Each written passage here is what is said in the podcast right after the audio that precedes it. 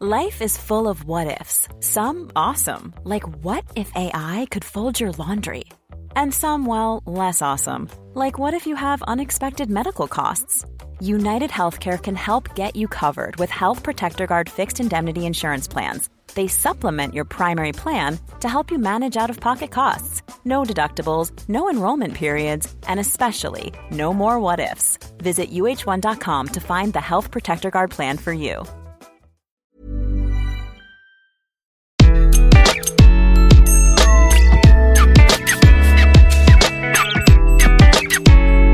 Bonjour, je suis Gaël Châtelain-Berry, bienvenue sur mon podcast Happy Work, édition spéciale. Pour cet épisode, je reçois Hervé Charles Léger, qui est sans aucun doute un des meilleurs spécialistes français des risques psychosociaux. Il est le fondateur et le président de la société Performance RH. Pendant cet épisode, il va nous parler bien entendu des risques psychosociaux, de comment les éviter et de beaucoup d'autres choses qui vont impacter, je pense, votre bien-être au travail. J'espère que vous passerez un aussi bon moment à écouter cet entretien que j'ai eu à le faire. Bonne écoute. Bonjour Hervé Charles. Alors Hervé Charles, je suis extrêmement content de vous recevoir. Alors on se connaît un petit peu puisque vous faites partie de la bande des Happy Workers tous les jeudis sur LinkedIn Audio euh, à 18h. Mais cela étant dit, là je vous reçois vraiment spécifiquement en tant que CEO et fondateur de Performance RH, un cabinet spécialisé sur les risques psychosociaux et la qualité de vie au travail et les conditions au travail. Enfin, les conditions de travail, on va dire. Je vais essayer de bien m'exprimer pendant cette interview, je vous le promets, Hervé Charles. Euh, ma première question est très simple. Est-ce que vous pourriez résumer en quelques mots Performance RH Performance RH. Alors déjà, un, Gaël, le plaisir est largement et amplement euh, partagé. Merci. Euh, Performance RH, c'est un cabinet qui a été créé il y a 14 ans. Euh, on intervient sur les risques psychosociaux, sur les analyses, euh, les audits d'entreprise, des collaborateurs, on va les accompagner. Et derrière, souvent, on accompagne sur la qualité de vie et les conditions euh, au travail. On va faire en sorte que les collaborateurs se sentent mieux, bien, soient plus engagés, plus motivés dans leur entreprise. Ce qui sera aussi un symbole de réussite pour les collaborateurs, mais ici pour la performance des entreprises. Voilà. Et sachant qu'effectivement, on viendra peut-être un petit peu après, euh, c'est un accompagnement global. Alors, je viens de faire un calcul savant, ça fait 14 ans. Donc, vous avez créé ce cabinet en 2008. Si vous avez choisi le sujet des RPS, donc les risques psychosociaux, est-ce que c'est lié à la vague de suicides qu'il y avait eu à l'époque chez Renault et chez Orange, enfin France Télécom à l'époque, ou rien à voir? Euh, forcément, il y a une incidence. Euh, on le sentait déjà bien. Alors, ça fait 24 ans que je travaille sur le changement. J'ai travaillé dans des grands groupes, euh, sur les phases de changement, d'acquisition, de fusion. Donc, forcément, l'humain était très présent. Et forcément, on sentait venir des choses comme ça où l'humain euh, et je viens de la génération fin des années 90 sur le marché au travail où l'humain était peu considéré. Il y avait tellement de monde qui attendait, on disait si vous n'êtes pas d'accord, voilà, il y en a 15 qui attendent. Euh, c'est à peu près ça. Déjà, ça m'a agacé dans mon entrée dans la vie professionnelle. Mm. Ça s'est accentué après sur les changements, les fusions, les acquisitions que j'ai pu faire pour des gros groupes. Et je me disais, l'humain est important. Et effectivement, ben, Renault, France Télécom, ça a été euh, pas un déclic, parce qu'il y en a eu plusieurs, c'est une succession de déclics qui ont fait que, en disant, mais l'humain, il est important. L'humain est quand même effectivement essentiel. Et je crois, comme disait euh, Henry Ford, le plus important dans, une entreprise, ça n'apparaît pas au bilan. Ouais. C'est l'humain. C'est l'humain et l'image de marque. Et sachant que les deux sont liés. Oui, c'est très très juste ce que vous dites. Mais alors, euh, justement, vous êtes un des, meilleurs observateurs des risques psychosociaux en France. Est-ce que vous avez constaté une évolution dans la typologie des risques psychosociaux? Est-ce qu'il y a une évolution? Il y a une partie stress qui est vraiment de plus en plus euh, grandissante, ce qui est assez euh, paradoxal parce qu'on parle des entreprises, on parle de plus en plus de start-up, d'entreprises libérées, et finalement, quand on rentre dans le détail, on s'aperçoit bah, que la notion de stress elle augmente considérablement. Alors c'est vrai que la, vague sanitaire a amplifié cette notion de stress, mais déjà avant, ce besoin effectivement de, de stresser, de mettre sous pression les collaborateurs, même s'il y a de l'open space, du open friendly, tout ce qu'on veut, néanmoins il y a quand même des, euh, des carcans qui sont assez serrés, il y a nos pêches pour certaines entreprises, juste une devanture qui fait euh, excusez-moi l'expression, mais qui fait un peu jolie, qui fait un peu verte, et quand on rentre derrière, waouh, finalement, la pression, elle est bien présente. Oui, alors ça me fait penser d'ailleurs, euh, j'avais eu une discussion avec le patron d'une start-up qui était très fier d'annoncer que euh, ses salariés avaient un nombre euh, infini de jours de congé. Il pouvait prendre tout ce qu'il voulait. Je trouvais ça plutôt sympa. Et, je, je lui pose la question, mais c'est quoi la contrepartie? Et là, il me répond, ah bah ils doivent être engagés à fond. Et ça veut dire quoi? Ah bah s'ils doivent travailler jusqu'à 23 heures tous les jours, ça c'est la contrepartie. C'est un peu ce que vous dites. C'est fondamentalement, c'est parfois certaines startups peuvent habiller de façon jolie, très très jolie le package, mais in fine, c'est l'équilibre vie privée vie professionnelle qui compte. Mais c'est exactement ça. Et l'équilibre vie privée vie professionnelle. Et quand on parle des startups, quelquefois, ben, la ligne, elle est plus que franchie, la ligne rouge est plus que dépassée, et très sincèrement. Et on voit beaucoup de jeunes qui se lancent sur les startups, hein, et certaines grandes entreprises ont du mal à attirer, euh, j'allais dire, les compétences assez jeunes, assez euh, poussées, parce qu'elles ont une manière, j'allais dire, euh, originale vers les startups, elles en partent très très vite parce qu'il n'y a pas de sens, parce qu'il y a une notion de rentabilité. Quand vous levez 4 millions d'euros, forcément, l'investisseur, à un moment, il attend un retour sur investissement. Et l'investissement, ben, c'est qu'à un moment, ben, il faut le faire ressortir, sinon c'est le CIO qui peut avoir la pression. Oui, mais là, en, création d'entreprise, je, comprends bien, et je parle à des créateurs de, de start-up qu'on soit très impliqués alors qu'on vient de lever des fonds, c'est normal, mais ça ne devrait avoir qu'un temps. Quand on parle de grands groupes, euh, j'ai pas le sentiment que certaines équipes soient très différentes d'une start-up alors qu'il y a la stabilité financière, alors que euh, finalement, en termes de stress, ça devrait être réduit. J'ai l'impression quand même qu'en France, on a un rapport au temps qui est très différent par rapport aux, autres pays et à quasiment tous les autres pays, mis à part peut-être l'Espagne et l'Italie. Enfin, j'imagine, Hervé Charles, quand vous étiez salarié, vous avez déjà entendu cette phrase, si vous partez un jour à 16 ou 17 heures, et tu prends ton après-midi, alors que c'est l'heure à laquelle tous les Suédois partent, par exemple. On est bien d'accord. Ou en Australie. Ou en Australie, aussi. On ferme à 16h ou 17h. Et en fait, ils ont un principe qui dit, bah, si tu fais pas ton travail dans le laps de temps qui est de 8h à 17h, ou de 9h à 17h, peu importe, c'est t'as raté quelque chose, c'est que t'es pas compétent, c'est qu'il te manque quelque chose. Alors que nous, effectivement, bah, c'est 17h30 ou 18h parce qu'on a un rendez-vous médical. Effectivement, bah, waouh, t'es à mi-temps. Ça, on l'entend. Et c'est assez dommage parce que la difficulté et euh, ce qu'on rencontre souvent, c'est on doit faire des horaires. Non, on doit être compétent et effectivement, on a des objectifs à atteindre. Et si on pensait dans l'autre sens, de se dire chaque collaborateur, quelle est sa mission, quel est son objectif, et regarder à partir de quel moment il les a atteints. Et là, on peut commencer à travailler sur les conditions de travail et sur la qualité de vie au travail. C'est peut-être d'inverser le sens. Ça commence à se faire, c'est lent, mais ça commence à se faire. Dire attention, ce carcan des horaires, là, maintenant, il y a des obligations hein, légales, on est bien d'accord sur les horaires. Bien sûr.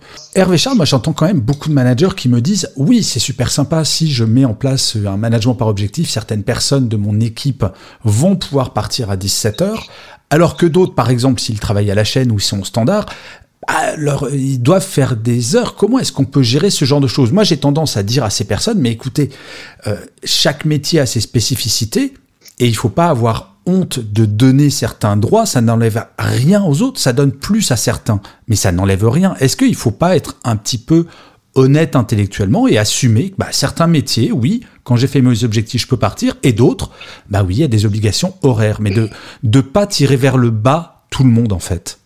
Je suis complètement d'accord. Euh, je vous rejoins complètement, et ça a été le cas d'ailleurs, la notion avec le télétravail pendant la phase Covid. Le premier, il y en a qui ont pu être en télétravail et d'autres devaient impérativement se rendre sur le lieu de travail. Et ça n'a pas forcément euh, donné lieu à des grands dysfonctionnements. Il y a eu des compensations qui ont été faites. Hervé Charles, je, voudrais qu'on parle d'un sujet sur lequel je chafouine. Oui, je chafouine de temps en temps et on va parler du burn-out. J'ai écrit tout un article sur le burn-out et donné quelques tips pour, euh, pour essayer d'éviter le burn-out. Juste pour rappel, plus de 10% des salariés français ont, vont faire un burn-out. Et le burn-out est une problématique quasiment mondiale, mais c'est vrai qu'en France, on est numéro 2 mondial juste derrière le Japon, donc c'est un vrai gros sujet. Comment se fait-il, selon vous, en tant qu'observateur des risques psychosociaux, Comment se fait-il que le burn-out soit encore un sujet tabou en entreprise? C'est jamais simple, en fait. Quand on parle du, euh, burn-out, ça veut dire qu'il y a un moment quelque chose qui est psychique, psychologique, qui défaille. On est bien d'accord. S'il y a un accident du travail, on se fait amputer un, doigt, ça se voit et c'est facile. Et on a tout de suite la, cause. Sur le burn-out, c'est beaucoup plus complexe. Il est venu comment? Il est arrivé par qui? On ne sait pas. Et souvent, on, bah, on va chercher, mais on va pas forcément trouver.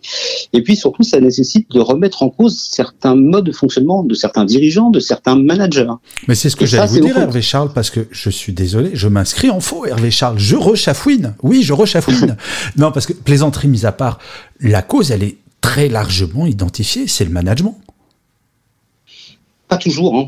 malheureusement. Dans pas une toujours. écrasante majeure partie des Majorité, je suis d'accord, je suis d'accord. Mais les, les, risques psychosociaux, c'est quoi? C'est le stress au sens très large du terme. C'est effectivement les violences internes et les violences externes. Les violences externes, ce sont celles, par exemple, avec les clients.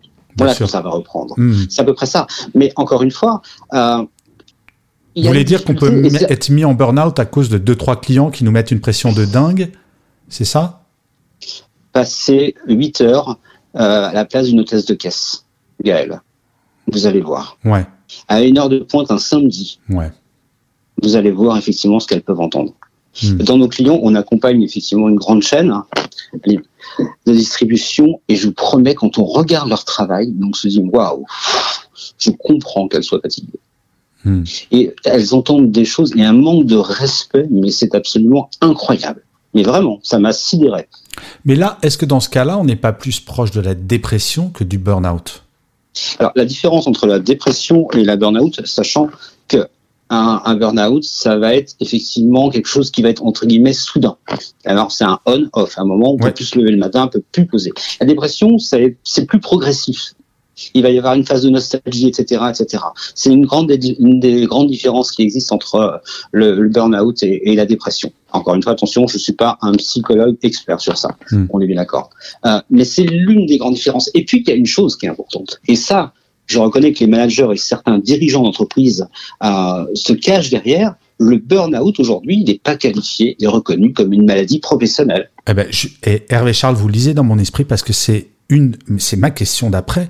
Est-ce que vous ne trouvez pas qu'il y a une responsabilité politique? J'essaye de militer depuis des années pour qu'enfin le burn-out soit reconnu comme une euh, maladie professionnelle et dans le programme d'aucun des candidats euh, démocrates, oui. on va dire, mmh. aucun n'en parle. Est-ce qu'il ne serait pas Absolument. temps que nos politiques s'en emparent?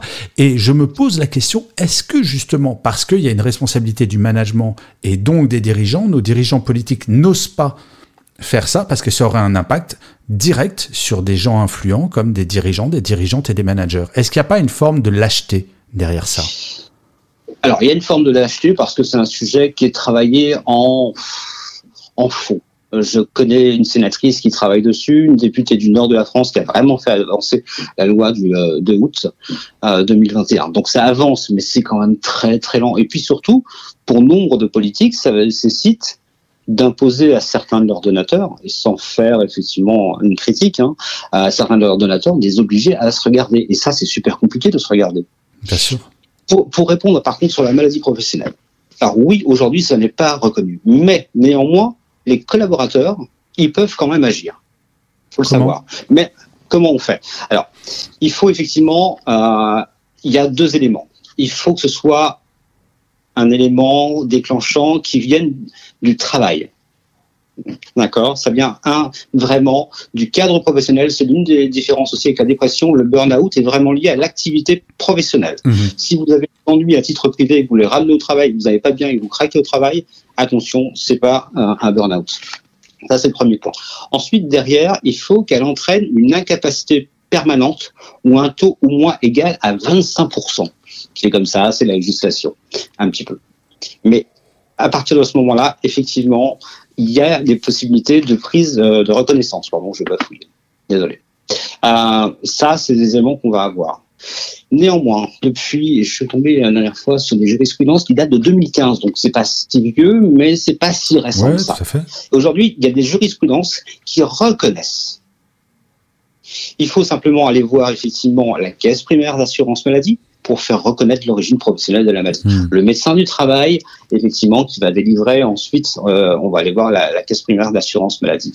Derrière, ce qui va se passer, c'est que votre dossier il va être remis à un comité, un comité d'experts médicaux, qui lui va statuer sur la causalité entre la maladie et le travail habituel de la victime. Mais encore une fois, il faut qu'il y ait 25%. Mais en fait, pour avoir parlé quand même à beaucoup, beaucoup de, de personnes qui ont fait un burn-out, je constate que les gens qui font un burn-out, c'est un peu la double peine. Non seulement ils font un burn-out, Donc pour rappel, c'est effectivement le fait un jour de plus pouvoir se lever, de plus pouvoir travailler. Donc il y a la maladie. Et derrière, en plus, il y a un sentiment de culpabilité de ne pas avoir pu encaisser la charge de travail.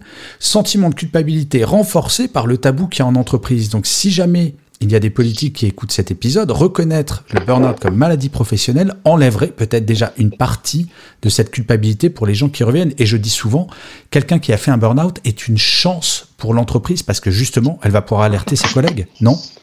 Euh, je suis complètement d'accord. Et certains, effectivement, ont un regard qui se pose sur eux avec cette notion je suis plus faible que les autres parce que j'ai mmh. craqué.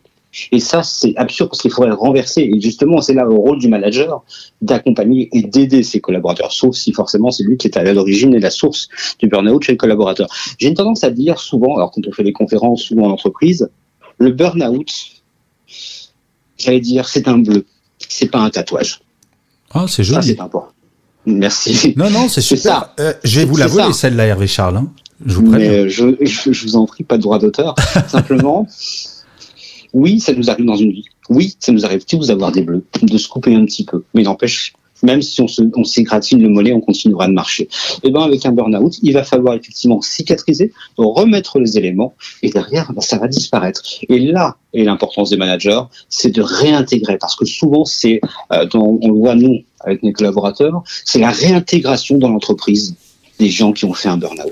Aujourd'hui, il y a de nombreuses entreprises qui sont complètement perdues. Comment je fais? Est-ce que je la mets sur le même poste? Est-ce que je la mets sur le même service? Souvent, on va minimiser. Euh, J'ai vu hein, certains, certaines entreprises vont minimiser les charges de travail en disant je voudrais pas qu'elle recraque et la personne peut dire mais finalement ils me font plus confiance. Et c'est là en fait l'équilibre. Il y a beaucoup d'échanges il y a beaucoup d'échanges à avoir entre euh, entre toutes les parties. Alors on va un peu sortir du burn-out Hervé Charles parce que le burn-out est un risque psychosocial bien entendu mais est-ce que vous pourriez nous donner les principaux risques psychosociaux auxquels il faut être attentif au quotidien dans une entreprise?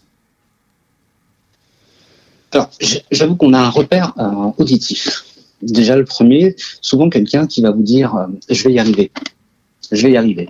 Et puis vous voyez que finalement ces dossiers, ben ils avancent pas, ou ils se concluent pas, ça, alors qu'avant ça marchait très bien. Et souvent quand la personne va, va répéter je vais y arriver et qu'on voit qu'il y a une dégradation de son activité, pour moi c'est l'un des premiers euh, premiers signes auditifs. Ensuite, derrière les gens qui arrivent en retard, alors qu'ils n'avaient pas pour habitude, ou alors qui arrivent vraiment en avance, en disant j'ai beaucoup de travail, il faut absolument que je le fasse, etc. Attention, ne généralisons pas. Hein. sais pas parce que quelqu'un arrive en avance ou en retard que il est euh, sur une pente. C'est le côté euh, systématique qui est important à surveiller, c'est ça? On, est bien d'accord. Ou la personne qui envoie systématiquement des emails à 22 heures, c'est pas normal.